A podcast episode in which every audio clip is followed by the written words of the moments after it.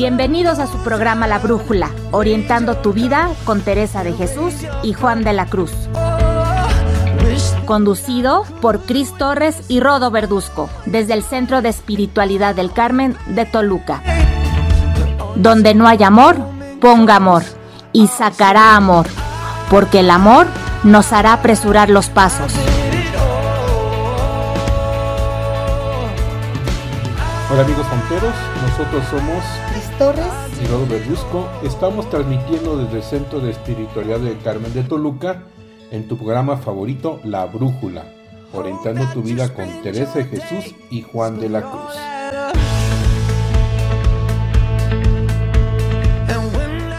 Así es, Rodo, ¿cómo estás? Muy contento de estar nuevamente aquí con nuestros amigos, con un tema más, ¿verdad? Un tema padrísimo el día de hoy. Vamos a, va a ser un tema teresiano que Cristi nos va a hacer favor de, de comentar. Pero muy contento, ¿y tú cómo estás? También contenta de, de, estar en un nuevo programa con cosas nuevas. Este, vamos a aprender algo diferente. Es un tema del que habíamos hablado poco en, en los programas que hemos tenido. Así que bueno, yo espero que les guste y les parezca muy interesante. Sí, ya te me están cosiendo las habas. Pero antes de empezar, Cristi, dinos por favor cuáles son las plataformas en las cuales nuestros amigos nos pueden contactar, nos pueden escuchar y también, bueno, pues pueden invitar a más gente a participar y, sobre todo a conocer todo lo referente a Teresa Jesús y Juan de la Cruz, que es la espiritualidad del Carmelo. Claro, que tanto me encanta. Pues sí, fíjate, bueno, te voy a comentar las plataformas. Primeramente, pues tenemos nuestra página de internet, la cual es lafonteradio.com. También pueden escucharnos por medio de una página que es emisoras.com.mx. Una vez que estén ahí dentro, nos buscan como La Fonte Radio. Otra opción es entrar a la página de los Carmelitas Descalzos de la provincia de San Alberto, es decir, aquí en México, y la cual es ocd.org.mx. Si están ahí dentro, pues también pueden enterarse de este, pues de noticias de los frailes, de dónde tienen sus casas, de la historia, en fin, información interesante que, que tal vez les pueda gustar. Y bueno, no olvidemos nuestro Face, tanto el, el, Facebook de la Fonte Radio como el Face que tenemos del programa, eh, el cual es la brújula orientando tu vida. Así que pues hay muchas opciones para contactarnos, para escuchar nuestros programas y la programación que tenemos en la Fonte Radio. Y también amigos, no se olviden que estamos en Spotify. Búscanos en la Fonte Radio La Brújula y podrás escuchar todos los programas que hemos grabado, incluyendo el del día de hoy. Y bueno, pues eh, yo, yo me escucho en, en Spotify. o cuando tengo algún tema por ahí pendiente, ¿verdad? O algo que no me acuerdo, para dar algún tema en, en, acá en el Centro de Espiritualidad, en San Juan Ajá. de la Cruz, pues vuelvo a escuchar algunos de los programas. ¿verdad? Y bueno, también los pueden bajar y también los pueden compartir, amigos. Así que, bueno, muchas plataformas, muchos medios. Así que, pues, no hay pretexto para que nos escuchen y inviten a más y más y más amigos, familiares a escuchar a la, este programa que tanto nos gusta, La Brújula, donde hay temas de Teresa de Jesús y de Juan de la Cruz, la espiritualidad carmelita. Así es, Rodo. Pues bien, te platico que el día de hoy, bueno, ya lo comentaste tú, que vamos a hablar de un tema teresiano y más que un tema, vamos a hablar de un libro de Santa Teresa. Te, te recuerdo ya a nuestros amigos radioescuchas que Santa Teresa, bueno, escribió muchas cosas, entre ellas tiene muchos escritos menores y cuatro libros que son el libro de la vida, el libro de fundaciones, el libro del camino de perfección y el libro del castillo interior, que es como que su obra cumbre se, se, le llama, ¿no? Entonces el día de hoy vamos a platicar un poquito sobre el libro de la vida. ¿Qué te parece? Sí, me parece perfecto porque ahora que estoy retomando a Teresa, conociendo más a Teresa de Jesús, pues estoy iniciando con el libro de la vida. Uh -huh. Ah, muy bien, me parece bien que ya te estés viniendo de mi lado. Estoy recordando un poquito las cosas de Teresa, uh -huh. este, pero bueno, el libro de la vida es un libro donde, y ahorita nos vas a ayudar a explicar, porque aquí tú eres la experta, pero es un libro precioso sobre, que habla sobre, pues las, eh, de alguna manera, una síntesis ¿verdad? De lo que fue Teresa de Jesús desde su vida, su infancia. Y bueno, pues vámonos poco a poco para que nos vayas diciendo de qué se trata este libro tan interesante, donde pues llegamos a, a saber las grandes gracias místicas que Dios le dio a Teresa de Jesús en este camino espiritual que todos, todos, todos, todos estamos llamados a seguir, ¿verdad? Claro, pues mira, fíjate que este libro de la vida, este, pues muchas personas piensan que es como una biografía. ¿Habías oído eso? ¿Autobiografía? Sí, yo pensé que era una autobiografía porque los primeros capítulos empieza a hablar de su vida. Ajá, sí, pero resulta que no. Bueno, antes no había WhatsApp, ni había el Word, ni el corrector, ni nada, y entonces pues Teresa escribe así como hablamos las mujeres, que empezamos hablando de una cosa y terminamos con otra y luego nos regresamos y bueno, igualita a mí.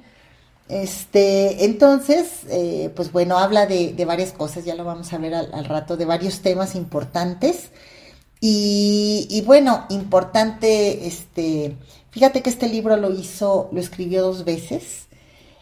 Ya rondando los 50 años fue cuando ella empezó su etapa de escritora.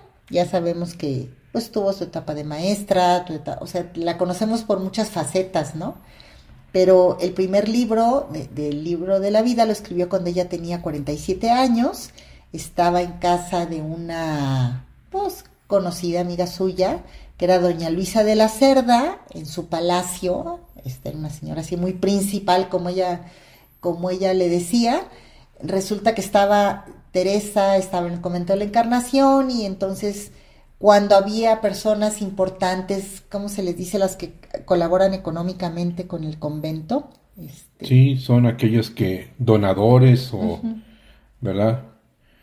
Cooperaba, bueno, ahí con el, este, con el convento. Entonces, cuando esas personas que ayudaban o apoyaban económicamente al convento tenían algún problema, se les moría alguien o ocupaban cualquier tipo de, de ayuda o de compañía, pues pedían ayuda a cualquier monja, pero generalmente pues invitaban a Teresa de Jesús, que era, pues dicen que era muy conversable, que era muy amable, que era muy buena compañía, entonces la mandaron a estarse, estuvo ahí como seis meses en el palacio de Doña Luisa de la Cerda acompañándola.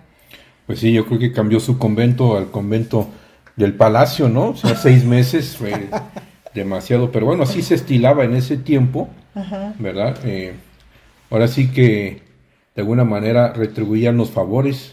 Claro, pagaban con, con presencia y con compañía y pues los otros, pues algo de lo que les sobraba que era el dinero, ¿no? Entonces Teresa estuvo ahí un tiempo en su palacio, ahí empezó a escribir ese libro como un relato íntimo, por supuesto ya no quería que nada de lo que estaba ahí se diera a conocer. Después resulta que se perdió, se perdió mucho tiempo y uno de sus confesores le dijo pues que escribiera como la segunda versión del libro de la vida y entonces lo escribió como tres años después, este, basándose por supuesto en el libro inicial. Claro que no quedó así con puntos y comas igual, porque pues obviamente...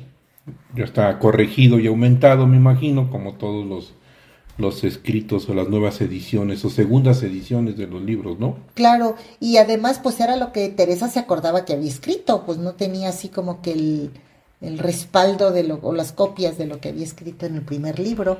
Y lo interesante es que, bueno, como dices tú, lo escribió a los 47 años de edad, ¿no? O sea, ya grande. Sí, ya era grande. Entonces, pues fueron grandes recuerdos, me imagino, el estar escribiendo el libro. Ajá. Y bueno, eh, el segundo libro, ¿cuándo fue cuando lo escribió? Creo que en 1565. Sí, tres años después, ya cuando tenía 50 años. Pero ese, si mal no recuerdo, lo escribió en el monasterio de San José. Ay, tienes buena memoria. Sí, sí, claro, ya lo escribí estando. Ya había regresado del palacio de Doña Luisa de la Cerda. Ah, sí, sí, dice que fueron tres años después, alrededor de los 50 años. Ajá, exactamente. Y este, y bueno, como nota cultural, cuando Teresa murió, este libro de la vida, la primera versión, estuvo en poder de la Inquisición, y cuando Teresa murió, jamás lo recuperó, o sea, todavía pertenece, estaba en manos de la Inquisición, o sea, ella nunca recuperó ese libro, hasta poco tiempo después de que murió fue que se, se recuperó. Entonces se cuentan ahora ya con los dos libros, el primer libro y bueno, obviamente la segunda edición que ella escribió, ¿no? Pero tengo entendido que pues lo escribió necesariamente porque sus confesores, ¿no? Ajá. Y directores espirituales de alguna manera, pues como nos comentaste, le dijeron que lo escribiera, o sea, no lo escribió por gusto, Exacto. sino por obediencia a sus directores y confesores espirituales. Hoy Sí. diremos a sus con los acompañantes espirituales, ¿no? Exactamente. Y ella varias veces dice ahí en el libro, ay, qué, qué duro es esto de la obediencia y tener que hacer esto. Seguramente sí le gustaba escribir porque pues, se explayaba bastante, pero no fue que ella dijera, ah, voy a escribir un libro y ahorita me pongo a hacerlo, ¿no? Sí, en realidad fue por obediencia. Y yo creo que vale la pena aquí agradecerle a esos confesores y directores espirituales, Ajá. ¿verdad? Que de alguna manera la obligaron a que escribiera, porque de ahí pues está prácticamente toda la experiencia teresiana que hoy en día estamos viviendo muchos de nosotros. Claro, y bueno, recordemos que Teresa no estudió en la escuela, nunca tuvo una Biblia en su mano, este, al ser mujer y al ser monja, no, pues no se usaba que las mujeres leyeran este, cuestiones espirituales o que hablaran o que comentaran las cosas del tamaño que ya veremos que, que Teresa comentaba en este libro. Entonces, pues, ¿qué es lo que le daba o que le da validez a esto que escribió Teresa? Pues que escribe su experiencia, no escribe lo que le dijeron, lo que le dictaron, lo que escuchó, lo que leyó, sino, no. Ella hablaba de ella y ahí, pues, ¿quién le alega, no? Sí, y recordar un poquito, como bien comentas, que pues estábamos hablando del siglo XVI, Ajá. prácticamente donde pues la mujer era pues menos que un cero, ¿no? Sí, a un lado, estaba hecha a un lado, y bueno, pues no, como bien decías, era muy difícil que una mujer tuviera acceso a la lectura, tuviera acceso sobre todo, pues, eh, a la escuela, y bueno, pues aquí tenemos que darle las gracias, así como los confesores, yo le quiero dar las gracias a la mamá de Teresa, ¿no? Porque ella fue la que le incitó a escribir, Le bueno, enseñó. le enseñó, le incitó a, a leer, ajá. y bueno, pues por eso tenemos hoy en día este gran libro, que es el libro de la vida de Teresa de Jesús. Pero bueno, decías, Cristi, que es la experiencia, lo que escribe, lo que leemos, los que quieran leer el libro van a encontrar pues la, la experiencia que Teresa tuvo, ¿verdad? Claro, si ella nos dice en su prólogo que ella no va a decir cosas que no vea en ella misma o que no tenga por experiencia. Y también nos dice que muchas de las cosas que ella escribe, que ya veremos que habla de, de muchas cuestiones místicas que ella tuvo, gracias místicas, ella decía, no son de mi cabeza, sino que me las decía este mi maestro celestial, o sea, Jesús. Claro, o sea, nada más para entender, Jesús le dictaba o le decía que era lo que tenía que escribir. No Ah. todo el libro, pero había cosas que, que, que él pues le, le echaba una manita, ¿no? Claro, y, y me acuerdo, si no más, si no me equivoco, me Ajá. corriges, eh, pues bueno, casi siempre era acabando de comulgar, ¿no? Cuando el Señor le hablaba y ella se ponía a escribir. Sí, bueno, escribía en otros momentos, pero cuando él le hablaba, pues ella aprovechaba, ¿no? A, a este, a, a- plasmar eso que, que en la oración, que estando en la oración, que ya sabemos que ella pensaba que la, bueno, nos dice que la oración es una comunicación directa con él, pues es como cuando hablas con alguien y, y luego dices, ay, no quiero que se me olvide, lo voy a apuntar, ¿no? Así que pues así estaba. Y fíjate otra cosa importante que dice Teresa, ella nos dice, ella recibió muchas gracias, ¿no? Pero nos dice, una merced, o sea, una gracia, es dar el Señor la merced. O sea, Dios nos llena a nosotros de dones y bueno, todos los tenemos, ¿no?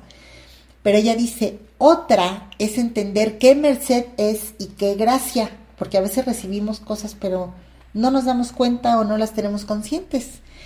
Y, y Teresa dice, y otra, o sea, una tercer, un tercer punto es saberla decir y dar a entender cómo es. Entonces, ella recibió muchas gracias, pero no, si no hubiera sabido comunicarlas, no hubiera, no sabríamos nosotros todo eso que ella recibió y es una, pues algo muy importante que ella tuvo como mística y que no todos los santos o las personas que recibieron gracias tienen esa, pues ese don de saberlo transmitir. Entonces podemos decir que merced o mercedes se refiere a las gracias y a todo lo que Dios le daba y le enseñaba, ¿no? Lo que recibía por parte de Dios. Y me acuerdo mucho de lo que ya hemos dicho en varios programas, de que Teresa, igual que San Juan y algunos otros santos, pocos, Ajá. realmente pocos santos y doctores de iglesia son mistagogos. Exacto. Mistagogos es que no solamente viven la experiencia de Dios, ¿verdad? Ajá. Y, sino que la saben transmitir. Sí. En el caso de Teresa, pues tenemos estas obras como este libro de la vida, donde nos transmite la experiencia que ella vivió, ¿verdad? De esa relación con Dios. Claro. Entonces, pues sí, ese es algo muy importante de Teresa. Este, pues cuántas cosas nosotros tenemos, recibimos, pasamos y no sabemos platicarlas, comentarlas o, o darlas a entender a otros. Entonces no es nada inventado, ¿verdad? No es un cuento de hadas, es una realidad expresada de la vida misma de Teresa Sí, a través de su pluma, ¿verdad? Por eso es una gran escritora. sí, es patrona de los escritores españoles, por cierto. San Juan es patrón de los poetas españoles, pero Teresa de los escritores. Y, y pues bueno, este, ¿cómo ves si, si antes de continuar o empezar a verla, ya adentrarnos en el libro, nos damos una pausa musical? Está bien amigos, no se vayan, regresamos. La Fonte Radio, la radio de los Carmelitas Descalzos en México. Transmitiendo desde la Ciudad de México, Durango y Saltillo. A través de www.lafonteradio.com. aunque es de noche, aunque es de noche.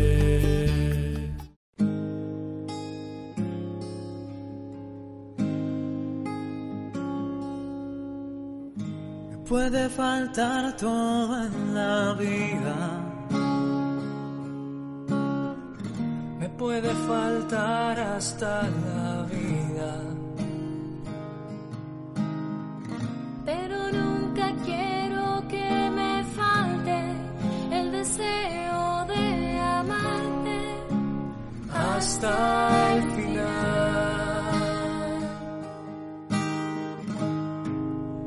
Hasta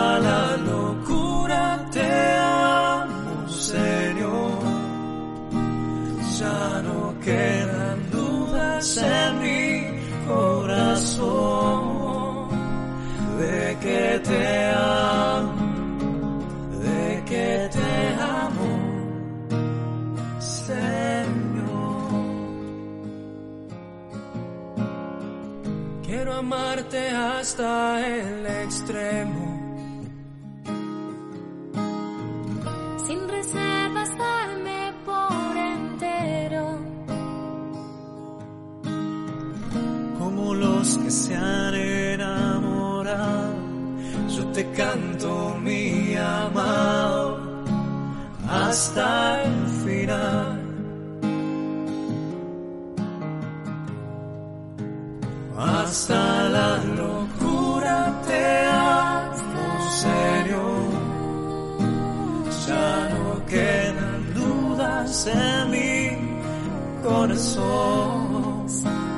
de que te amo, de que te amo, Señor.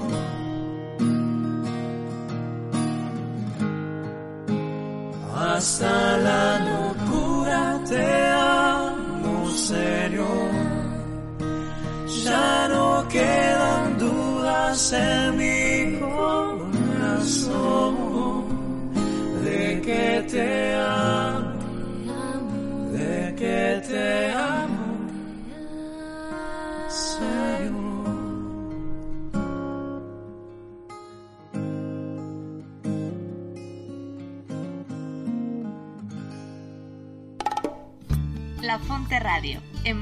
espiritualidad y vida.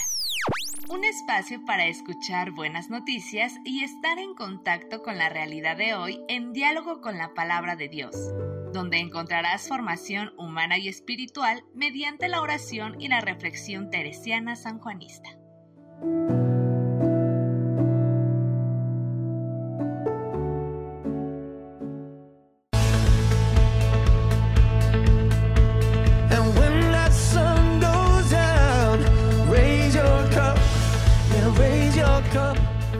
Muy bien amigos, estamos de regreso en tu programa La Brújula, orientando tu vida con Teresa de Jesús y Juan de la Cruz.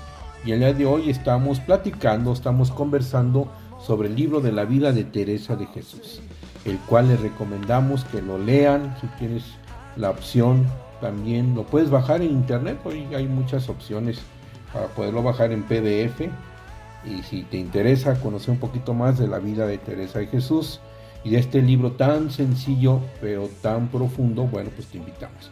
Y bueno, no le quiero quitar más tiempo a Cristi para que nos siga hablando sobre este libro. Y bueno, cuéntanos Cristi, ¿cómo es la estructura del libro? Pues fíjate que, bueno, ya decíamos en el corte anterior que muchas personas piensan que esto es una autobiografía, que Teresa escribió su biografía y no es así.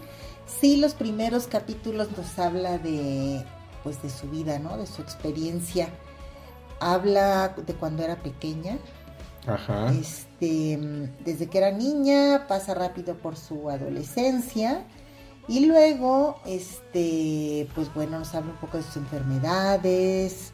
¿Qué más, recuerda que nos, qué más recuerdas de lo que nos habla aquí en, en la primera parte? Pues su adolescencia, como dijiste tú, las enfermedades que tuvo, y bueno, cómo fue iniciando poco a poco su vocación religiosa, ese despertar religioso que la llevó primeramente a la oración, ¿verdad? Y la oración desde el hogar, desde su familia, desde su casa, y bueno, hasta que hoy es maestra de oración. Claro, y bueno, estos, bueno, antes de decirles que el libro tiene 40 capítulos. De esos 40, los 10 primeros sí serían algo así como una biografía, y es que nos habla de, de esto que estamos platicando, ¿no? O sea, como de su despertar religioso, porque por ejemplo, ella entra al, monasterio con las carmelitas, pero ella no quería ser monja. No, claro, sabíamos que en ese tiempo pues no había mucho que hacer, ¿no? O te casabas como mujer, Ajá. o te ibas de monja. Claro, y fíjate que los hombres estaban escasos. sí. había pocos varones porque pues había muchas guerras, este, también en ese, en esos, en ese tiempo, pues había poco que se había descubierto América, entonces todos querían ser descubridores y venirse a, al nuevo continente, a ganar oro y hacerse millonarios y todo. Entonces la verdad es que había escasez de varones, era una de las razones importantes aparte de la vocación. Bueno, y además que Teresa lo dice, que no se quería casar. Sí, la, la vida de las mujeres casadas, el ejemplo que ella tenía era era complicado. Este, su mamá murió cuando Teresa tenía, bueno, Teresa tenía 14 y la mamá tenía 33 años y murió de sobreparto. ¿Qué quiere decir esto? Pues imagínate que tuvo 10 hijos. No, qué barbaridad. De 33 años con 10 hijos, pues ahorita nos da un infarto, ¿no? Sí, exactamente. Entonces, pues ya entiendo por qué. Pues ella decidió entrar al convento, pero imagino que no tenía vocación, ¿o sí? No, o sea, cuando murió su mamá, ella, este, el papá la mandó de interna con unas monjas agustinas y dice que pues no le desagradaba tanto estar ahí, o sea, se dio cuenta que no era lo que pensaba, pero ella no quería ser monja y tampoco quería casarse, ¿no? Y todo esto, de estas cuestiones, nos habla un poco en esta, en esta primera parte del, del libro, en estos primeros diez capítulos. Ella tuvo varias conversiones a lo largo de su vida, Sí, sí, exactamente. Y si no recuerdo, son tres conversiones. Ajá. Y la primera de ellas, pues no la comenta en estos diez capítulos. Sí, obviamente esas conversiones, pues fueron de menor a mayor, ¿verdad? Y entiendo que de estos primeros diez capítulos, pues nos habla, bueno, de las primeras narraciones sobre cómo iba su vida, nos acaba de decir de su niñez, pero hay un capítulo importante del 1 al 10, el décimo capítulo, tengo entendido, ¿no? Es como un empalme, ¿no, Cristi? Sí, una transición. Ándale, podemos decir que es como una transición donde habla de las mercedes y las gracias que Dios le va dando en la oración, ¿verdad? Y bueno, si más no recuerdo, le pide que sea en secreto, que no se den a conocer. Claro, pues sí, pensemos que este libro lo está haciendo ya por obediencia para su confesor y imagínate con la Santa Inquisición que era tan terrible y tan sangrienta, pues si leían las cosas que, Dios le hacía, las gracias que le daba, pues iban a decir, esta mujer está loca, está endemoniada y, este, la mandaban matar, así de fácil. Sí, exactamente. En ese tiempo no se entendía muy bien esas gracias que se recibían los santos, ¿no? También Recuerdo San Juan de la Cruz, que muchos de sus escritos, igual que el de Teresa, eh, están como camufleados de tal manera que eh, no se vean que son experiencias de ellos, ¿no? Claro, muchas veces Teresa dice, yo sé de una persona y esa persona era ella, pero Sí, estaba claro. fingiendo demencia. Sí, Es- así es. Qué, qué época tan difícil. Ajá. Pero lo que hay que resaltar aquí de esta época tan difícil como Dios hace grandes cosas y tenemos esta gran santa. Claro, y Dios actúa en nosotros a veces hasta con nuestra misma resistencia. Y a pesar de nosotros, Exacto. diría un dicho por ahí, ¿no? Y bueno, entonces los primeros capítulos sí serían algo así como una biografía donde nos habla ella un poco de su vida y de qué pasó hasta, pues vamos a decir, eh, las, los primeros años que ella entró al monasterio, ¿no? Y en la segunda parte de este libro, tiene varias, eh, fíjate que le llamamos tratadillo de oración, es como que hizo un paréntesis y empezó a hablar de otra cosa, puso punto y aparte a esa historia que empezó a contar al libro de la vida. Bueno, por cierto, recordemos que no es que ella se sentaba todas las tardes a escribir o este o dedicaba mucho tiempo a eso, sino lo hacía en sus ratos libres, como decías, a veces acabando de comulgar o en las noches. Entonces, pues bueno, también era como que complicado este, tener una secuencia este, ininterrumpida, ¿no? Porque ella, pues su vida transcurría, seguía haciendo muchas cosas y en sus ratos libres escribía, ¿no? Esta segunda parte, que es de los capítulos del 11 al 22, ella nos habla de lo que le llamamos ahorita el tratadillo de oración. Y fíjate que en estos, en estos capítulos ella compara este, su vida de oración, los momentos que tenía su vida de oración, con las cuatro formas de regar el huerto. No sé si algunos de nuestros amigos ya habrán escuchado sobre eso, este, pero a grandes rasgos ella nos habla de que, o sea, las diferentes maneras que tenemos para regar un huerto son las diferentes formas que ella va relacionando con la vida de oración. La primera es sacando agua del pozo. Recordarás que, bueno, no sé si, si te acuerdas o lo vemos en películas o en caricaturas, ¿no? Que está el pozo y vas y amarras tu cubetita y la bajas, la llenas con agua, luego la, la vas subiendo y sacas agua para ir a regar este pues un, el huerto, ¿no? Pero a veces si el huerto no está a un lado del pozo, que generalmente no lo está, pues llegas con la mitad de la cubeta, ¿no? Entonces es complicado porque ella nos dice que el agua es la oración, el huerto es el alma del orante, eh, las flores y frutos son las virtudes o dones que nosotros vamos regando o que Dios en, en los- en las partes finales nos ayuda a regar. Las malas hierbas que crecen junto, así como el trigo y la cizaña que nos dice el Evangelio. Las, manos, las malas hierbas son nuestros apegos, nuestras imperfecciones, todo eso que necesitamos quitar, pero que crece junto. Si lo quitamos desde un principio, corremos el riesgo de, de- de cortar lo bueno y el responsable del huerto o el hortelano en las primeras formas de regarlo es la persona. Es decir, Teresa lo compara con la oración ascética, pero en las últimas formas de regar el huerto es Dios, porque ella nos habla de la oración mística. Entonces, pues regresando, la primer forma de regar el huerto es sacando agua del pozo, la segunda que ella nos habla es con noria o arcaduces, la tercera, pues ya es con agua de río, que ya se, se va poniendo eh, más verde sin tanto trabajo nuestro. Y la última de la que ella nos habla es la agua de lluvia que viene del cielo. A ver, a ver si voy a tratar de decirlo más sencillo, ¿verdad? Es, podemos decir que son como los grados de oración, Ajá. cómo va incrementando, ¿verdad? O se va facilitando la oración. Al principio, pues cuesta mucho trabajo, bien lo dijiste, ¿no? Que es sacar el agua del pozo, o sea, ese el esfuerzo que se tiene que hacer para ir al pozo, meter, bajar la cubeta, llenarla de agua y volverla a subir con agua y luego caminar y llevarla hasta el huerto, ¿no? O sea, lo que entiendo aquí es que en este tratadillo o tratado de, de grados de oración que nos da Teresa, que por eso es eh, doctora eh, ¿cómo, cómo le llamas? De Maestra de doctora y maestra de oración, gracias. Pues nos va enseñando cómo tenemos que ir nosotros poco a poco trabajando para llegar a esa oración. Pero al principio es el esfuerzo, pero después poco a poco empieza hablando de que hay que sacar el agua del pozo y luego con las famosas norias que conocimos a muchos de nosotros. Luego ya es un río o un arroyo que ya fluye el agua y después, bueno, y el agua ya cae de la lluvia, que es el mismo Dios que la, que la hace llegar. Entonces yo veo así como los grados de, de oración, me parece como los grados también de, de amor de, de San Juan de la Cruz, pero, pero fíjate cómo es un trabajo, es un esfuerzo propio del ser humano, pero también cómo Dios va trabajando en, esa, en esos diferentes grados de oración, ¿no? Claro, como diciendo, si, si Él ve que perseveramos, pues Él nos va echando la mano cada vez más, ¿no?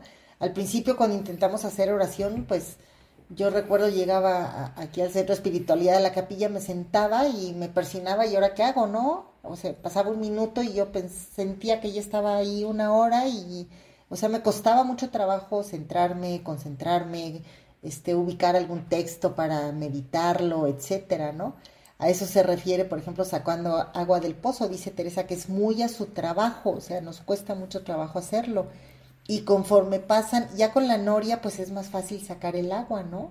Se va viendo como los, este, bueno, es más fácil sacarla y así a nosotros se nos va facilitando cada vez más hacer la oración. Ya en los últimos grados, que, que es el agua de río o agua de lluvia, pues Dios es el que toma la batuta, así como lo dice también San Juan. Toma la iniciativa, ¿no? Pero al principio, o sea, el trabajo es nuestro, es tuyo, es mío, ¿no? Sí. y poco a poco Dios lo vamos incluyendo y, y al final pues dejamos que lo haga, ¿no? Sí, entonces bueno, en este, en esta parte Teresa nos habla de eso.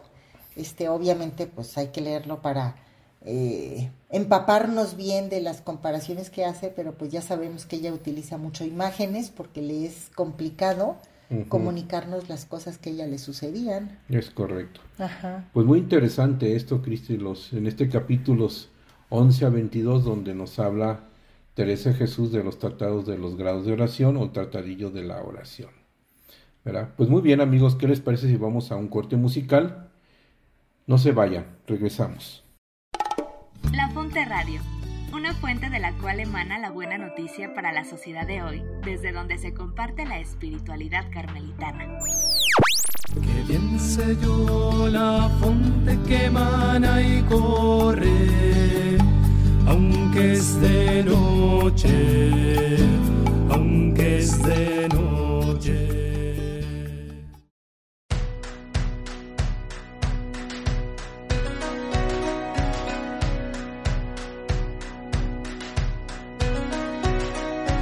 Tiene un cañón de alegría disparando en los ojos.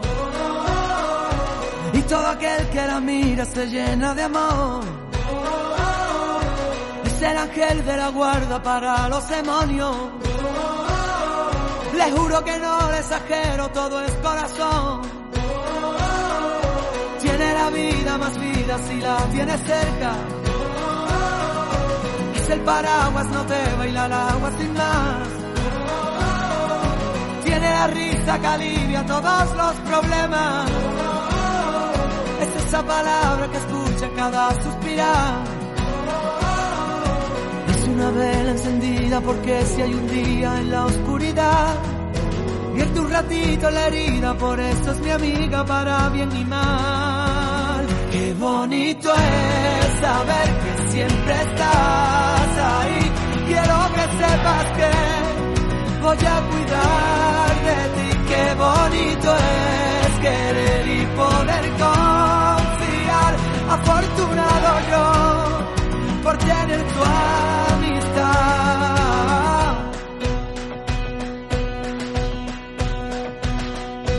Es la orillita del agua vencida que rompe. Cuando se pone valiente no sabe frenar. Miedo a la gente, lucha en el desorden. De la justicia canalla por la libertad. Es una vela encendida porque si hay un día en la oscuridad, vierte un ratito ratito la herida, por eso es mi amiga para bien y mal. Qué bonito es saber que siempre estás ahí. Quiero que sepas que voy a cuidar confiar. Afortunado yo por tener tu amistad.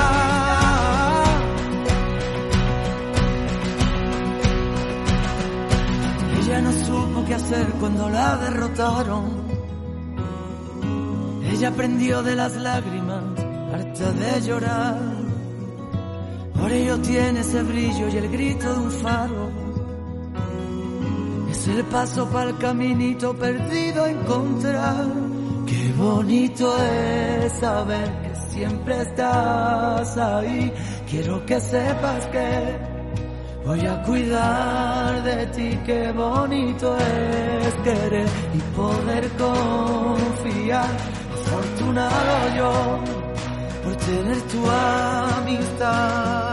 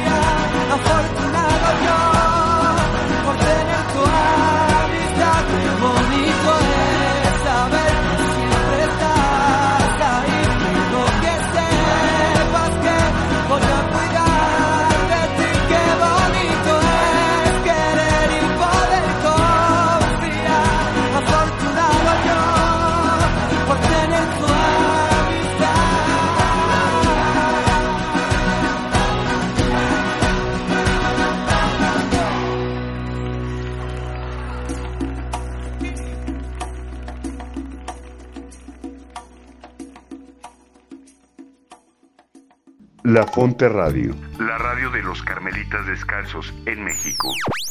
Transmitiendo desde la Ciudad de México, Durango y Saltillo. A través de www.lafonteradio.com. aunque es de noche, aunque es de noche.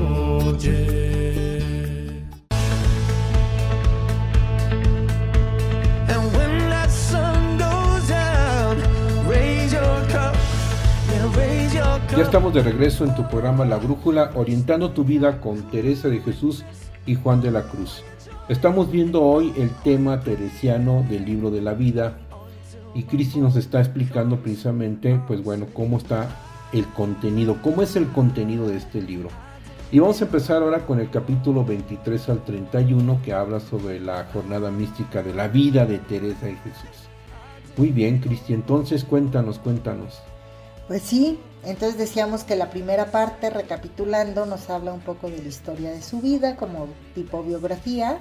La segunda parte es el tratadillo de oración y en esta tercera parte nos habla de sus gracias místicas. ¿Y qué son estas gracias místicas? Pues experiencias que Dios le regalaba, dones que le regalaba, que a cada uno pues nos, nos llena de dones y nos los da de diferente manera, ¿no? Esto es lo que Teresa recibía eh, que no necesariamente tiene que ser así para cada uno de nosotros. Recordemos que ella nos habla de su experiencia.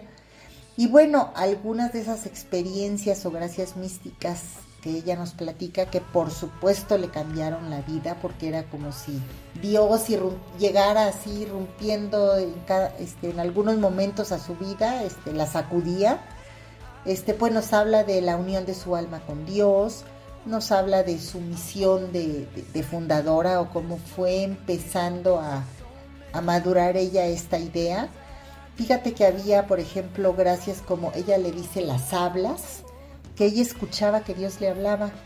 No lo escuchaba con los oídos, así como me están escuchando ustedes a mí, sino ella dice con los oídos internos. Sí, así, en lugar de los sentidos externos, con los sentidos internos, donde Dios se comunica para que sepan un poquito nuestros amigos, que aunque Dios siempre se comunica a través de los sentidos externos, pero la comunicación más directa, podríamos decir directa y profunda, es a través de los sentidos internos, en el silencio no más profundo del ser. Claro, y muchas veces ella escuchaba que Dios le decía cosas a la hora de la oración. No siempre, se los podía decir en cualquier momento, pero muchas veces era cuando ella estaba en oración.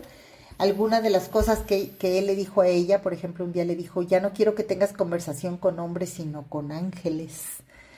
O este, algún día cuando la Santa Inquisición dio un, libro de libros, un, índice de libros prohibidos, ella tuvo que quemar muchos de sus libros que eran su gran tesoro, y entonces estaba muy triste, y entonces Jesús le dijo, yo te da, este, a partir de hoy, yo te daré tu libro vivo, yo seré tu libro vivo, es decir, yo te voy a enseñar, vas a aprender de mí. Entonces imagínate, este, pues con cuestiones de ese tipo. Eh, El gran maestro, ¿quién quisiera tenerlo ya, no? Pero bueno, hay que entender también a decirle a nuestros amigos que todo esto ha sido un proceso que nos va explicando Teresa, precisamente en este libro de la vida, ¿no? Donde llega en este momento en los capítulos 22 a 31, donde nos empieza a hablar de las experiencias místicas, o sea, son las experiencias que tenía directamente con Dios. ¿verdad? Eso se refiere místicas, con Dios. Entonces, eh, qué padre el entender, el poder escuchar que somos capaces todos de poder tener esa relación directa con Dios y que Dios nos hable, ¿no? Las famosas hablas que dices tú cuando Dios nos habla, pero luego hay veces, bueno, Teresa estaba dispuesta a escuchar a Dios y tenía esa necesidad. Nosotros cuántas veces nos habla Dios, ¿verdad? Nos habla Jesús y no lo escuchamos o no lo queremos escuchar. Y está dispuesto a hablarnos así como le habla Teresa. Pero bueno, Teresa nos nos da ese ejemplo de que sí realmente podemos llegar todos a tener una conversación, muchas veces a solas con aquel que sabemos que nos habla. Sí, y fíjate que entre las cosas que nos que, escribe ella, nos dice cómo identificar si estas hablas, por ejemplo, o visiones, porque también tuvo visiones de, de Dios, si eran de Dios o era que, que, ella se estaba imaginando las cosas o eran del demonio como muchas veces les decía, ¿no? Entonces sí es importante pues también ubicar, ¿no? Ahora sí que como decimos, ya está de cuál tomó, no, no, o sea, cuando hay estos efectos o cómo me puedo dar cuenta si esto realmente viene de Dios. También nos habla en esta parte pues de tentaciones que tuvo, porque pues como todos las tenemos, ella también, también las tuvo y, ella nos habla pues de su experiencia, ¿no? Y qué importante eso que acabas de decir, ¿verdad?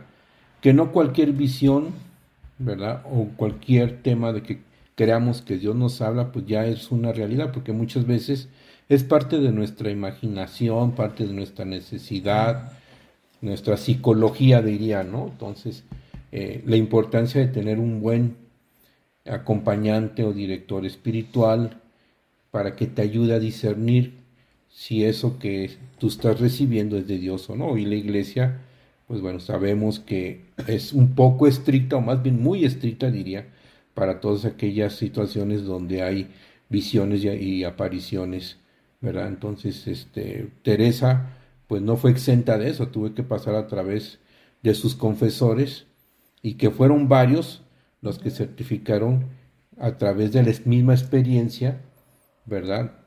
de que realmente eran comunicaciones de Dios y no eran cosas de la imaginación o de su, de su necesidad psicológica, ¿no? Claro, y fíjate que ella tuvo, bueno, entre tantos conventos que fundó, hubo monjas, ella conoció personas que le decían que Dios les hablaba, que les decía, que lo veían, todo eso, y después de que ella hablaba con, con ellas como para ayudarlas a discernir si era cierto o no. A veces le decían, no, hermana, eso es un emboba, no es un arrobamiento, es un embobamiento, vaya y coma, salgas a la naturaleza, etcétera. O sea, pues se daba cuenta que era, como dicen ahorita, la psicología de, de, de la monja en ese momento, ¿no? No que realmente eso que ella pensaba fueran cuestiones de Dios, sino se las imaginaba. De su propia necesidad de la monjita, ¿no? Sí. Pero no era realmente no estaba todavía preparada ni lista para poder tener esa comunicación con Dios. Exacto, entonces ella pues ayuda a hacer ese discernimiento y lo vivió y lo experimentó muchísimos años de su vida. Este, pues bueno, de, otras cosas que nos habla en esta tercera parte del libro, eh, pues ella nos, nos dice mucho que ella tenía, le llama visión intelectual, este, ella sentía a Jesús de su lado derecho y así lo sintió muchísimos años de su vida, este, su presencia, ¿no? Ella siempre se sentía acompañada de él. Y al final de estos capítulos nos habla de la gracia mística, de la transverberación, que es algo así muy especial que ella, que ella recibió, este, que sentía que como que un ángel, un dardo, un dardo, este, de esos pequeñitos, decía ella, como que le clavaba una flecha en el corazón y le hería, pero era como una herida de amor. Y bueno, San Juan de la Cruz habla mucho de esto, ¿no? Sí, la famosa herida de amor. Y bueno, la transverberación, transverberación, ¿verdad?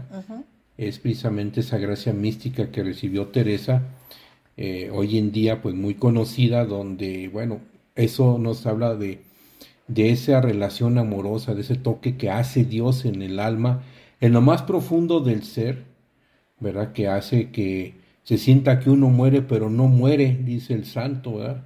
Dice San Juan de la Cruz, pero esas, esos toques tan fuertes del amor de Dios que quiere que hace que la persona ya quiera morir, para estar ya en la presencia de Dios, pero no, no, no son toques amorosos que creo que nosotros no nos podemos imaginar todavía porque no lo hemos vivido, pero, pero Teresa pues nos habla de que somos capaces de poder tener esa relación y si, bueno, eso lo hace Dios, si Dios quiere, de alguna manera pues podemos sentir eh, ese toque de, de, ese gran amor, ¿verdad? Y esto pues, era como las primicias o la penum, no, ¿cómo se dice? Antes de, vamos a decirlo así, antes de la, este, el matrimonio espiritual.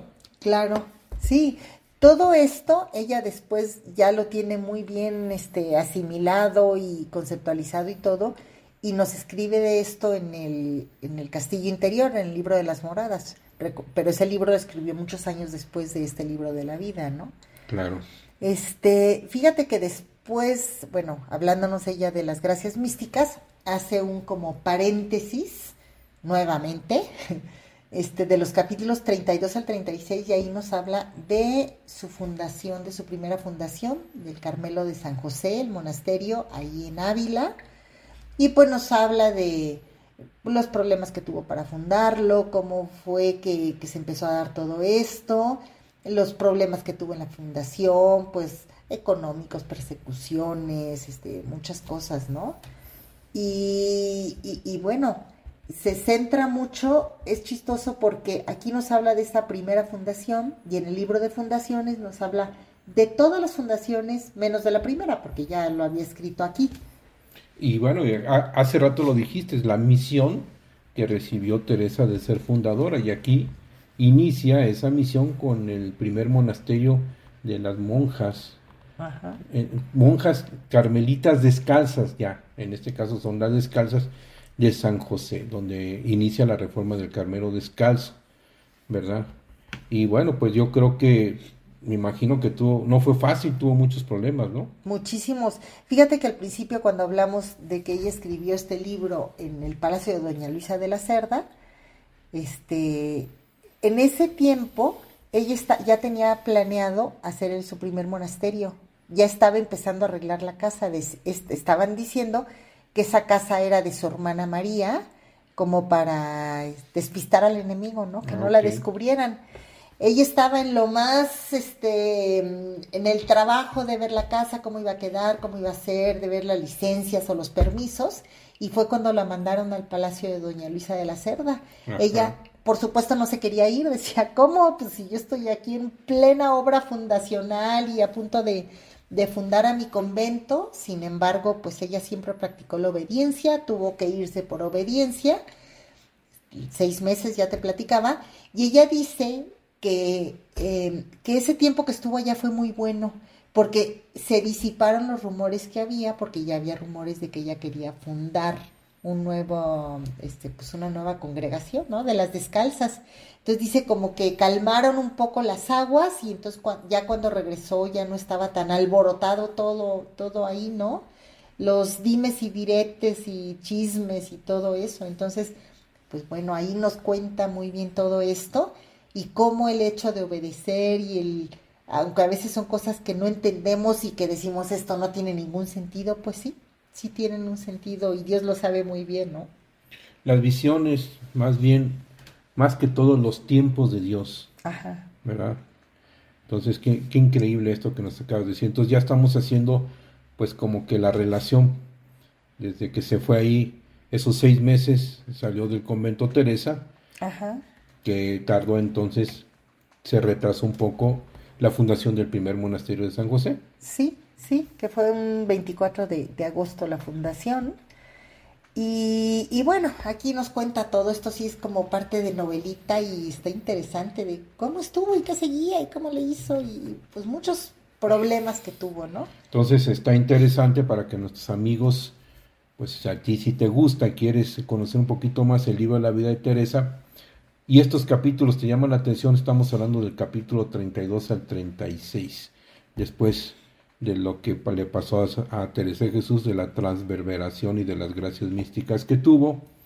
Y bien, Cristi, ahora cuéntanos, si no nos, no nos va a dar el tiempo, los capítulos 37 al 40, pues ya los últimos capítulos que son la sección final del libro, ¿qué, ¿a qué se refiere con ello? Pues nuevamente retoma lo que nos estaba diciendo antes de sus gracias místicas. Vuelve a hablarnos de ella. Tuvo muchísimas experiencias como para escribir un libro completo nada más con eso. Entonces retoma eso, este, hablarnos de sus experiencias místicas, cómo discernirlas, cuáles eran sus efectos, cómo saber si eran de Dios o no. Es como la continuación de lo que había dejado ahí en pausa mientras fue la fundación del Carmelo de San José. Y, y bueno, por supuesto los efectos que iban teniendo en ella esas gracias, ¿no? Este, al final, pues es el epílogo que, que ella escribió y pues comentar que el libro se publicó por Fray, Luis de León em, algunos años después de que murió Teresa. O sea, ella no supo que, que estaba publicado, le había dado un infarto porque ella pedía que, que eso no se diera a conocer. Eran como cosas muy íntimas de ella y pues no querían dar en boca de todos. Sí. Y bueno, pues este libro, amigos, que estamos, que Cristi nos hizo favor de platicar, es un libro, nada más como recordando, que es la experiencia de Teresa de Jesús, su propia experiencia, su primer libro que escribió, bueno, fueron dos, dos versiones que escribió, pero bueno, eh, es una experiencia de los grandes fenómenos místicos que recibió precisamente de Dios, las gracias que va dando Dios a la persona que se deja amar por Él. Es una enseñanza basada prácticamente en las experiencias y no en teoría, ¿verdad? Y está muy interesante este libro, es el testimonio de la propia vida de, de Teresa de Jesús y bueno, pues de alguna manera recuerdo que Teresa lo escribió para las famosas almas flacas, ¿verdad, Cristi? Sí, eso de flacas se refiere como a, como a débiles, ¿no? No- No flacas físicamente, sino cuando estás como con momentos de debilidad o de duda. Más bien a eso se refiere con almas flacas. para que confíen y confíen en que Dios hace las cosas a su modo, no a nuestra manera, pero que las hace para bien de nosotros. Exacto. ¿Verdad? Así es. Pues sí, nada más comentarles que este libro actualmente está en el Escorial, en España. Es un complejo grande que en el que hay una biblioteca, hay muchas otras cosas, pero hay museos, etcétera. Ahí está este libro, tiene 450 páginas. Perfecto. Y algo interesante de este libro, no solamente es para los católicos y los cristianos, sino que es muy leído por no creyentes, por budistas, por judíos, etcétera, etcétera, por filósofos, psicólogos, bueno, por mucha gente que se interesa precisamente en esta, en dar, en conocer cuál es el proceso que vivió Teresa de Jesús en esa relación directa con Dios. Ajá, de interiorización, por eso es que los budistas y los judíos y eso les, les llama tanto la atención porque habla mucho de interiorizar. Es correcto, de buscar a Dios Ajá. en el interior. Pues así es, Rodo, de esto se trata el libro de la vida. Y bueno, pues termino diciendo que es un libro de un testimonio de Dios y de la acción que hizo Dios en Teresa de Jesús. Ujú. Pues bueno, pues muchas gracias, Cristi, por habernos explicado el libro de la vida, amigos. Gracias por estar aquí con nosotros. Y bueno, pues recuerda que el que anda en amor ni cansa ni se cansa. Porque camina mucho en poco tiempo. La Fonte Radio, emanando espiritualidad y vida.